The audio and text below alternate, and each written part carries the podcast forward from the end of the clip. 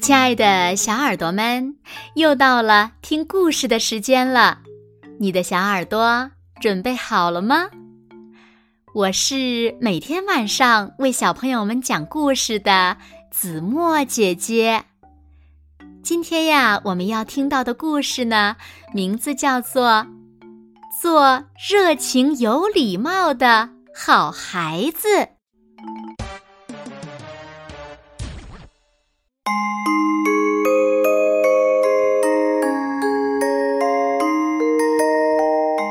松鼠一家。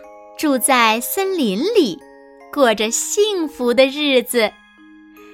松鼠妈妈为了鼓励孩子们讲礼貌，就告诉他们说：“谁在这个月最有礼貌，就奖励一朵大红花哟。”松鼠哥哥和松鼠妹妹都想得到大红花儿，他们暗下决心。这个月一定要好好表现。早上出门的时候，松鼠妹妹说：“爸爸妈妈再见。”说完，挥挥手，笑着去幼儿园了。见到小伙伴们，松鼠妹妹对大家说：“早上好，见到你们真开心。”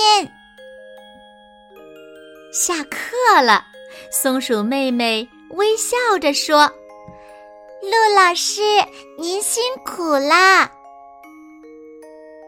放学回家的路上，松鼠妹妹见到山羊伯伯，甜甜的叫着：“山羊伯伯，你好！”大家提起松鼠妹妹，都竖起了大拇指。夸他是个懂礼貌的好孩子。松鼠哥哥放学回家，刚进门就放下书包，大声嚷嚷着：“快开饭，快开饭，我快饿死了！”吃完饭，他就跑出去找小伙伴们玩了。在路上遇到了鹿老师。松鼠哥哥一扭头，装作没看见的样子走开了。松鼠哥哥看到山羊伯伯正在散步，便躲在大树后朝他扔石子。大家提起松鼠哥哥，就直摇头说：“哎，这孩子真是太没礼貌了。”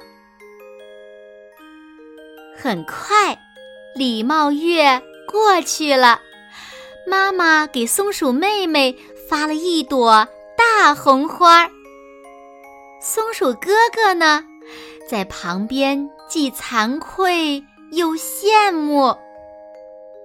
妈妈摸着松鼠哥哥的头说：“只有对每个人都讲礼貌，才能和大家友好相处。”松鼠哥哥红着脸，低下了头。从此以后，松鼠哥哥变成了懂礼貌的好孩子。提到他时，大家都会不由自主的竖起大拇指。好了，亲爱的小耳朵们，今天的故事呀，子墨就为大家。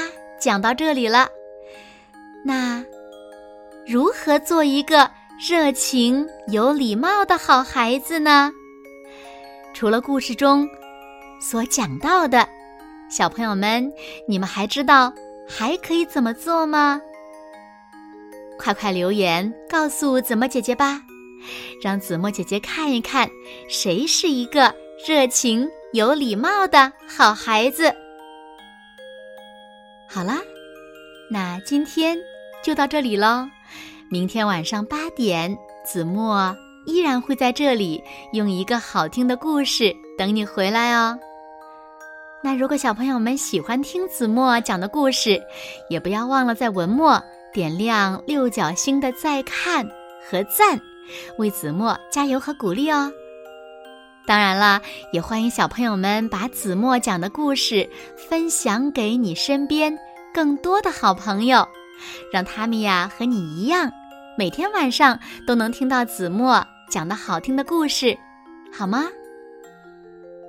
当然了，点赞和分享也是对子墨辛苦付出的一种有礼貌的表达哦。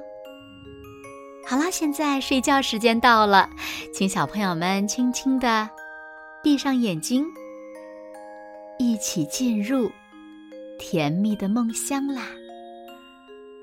完喽，好梦。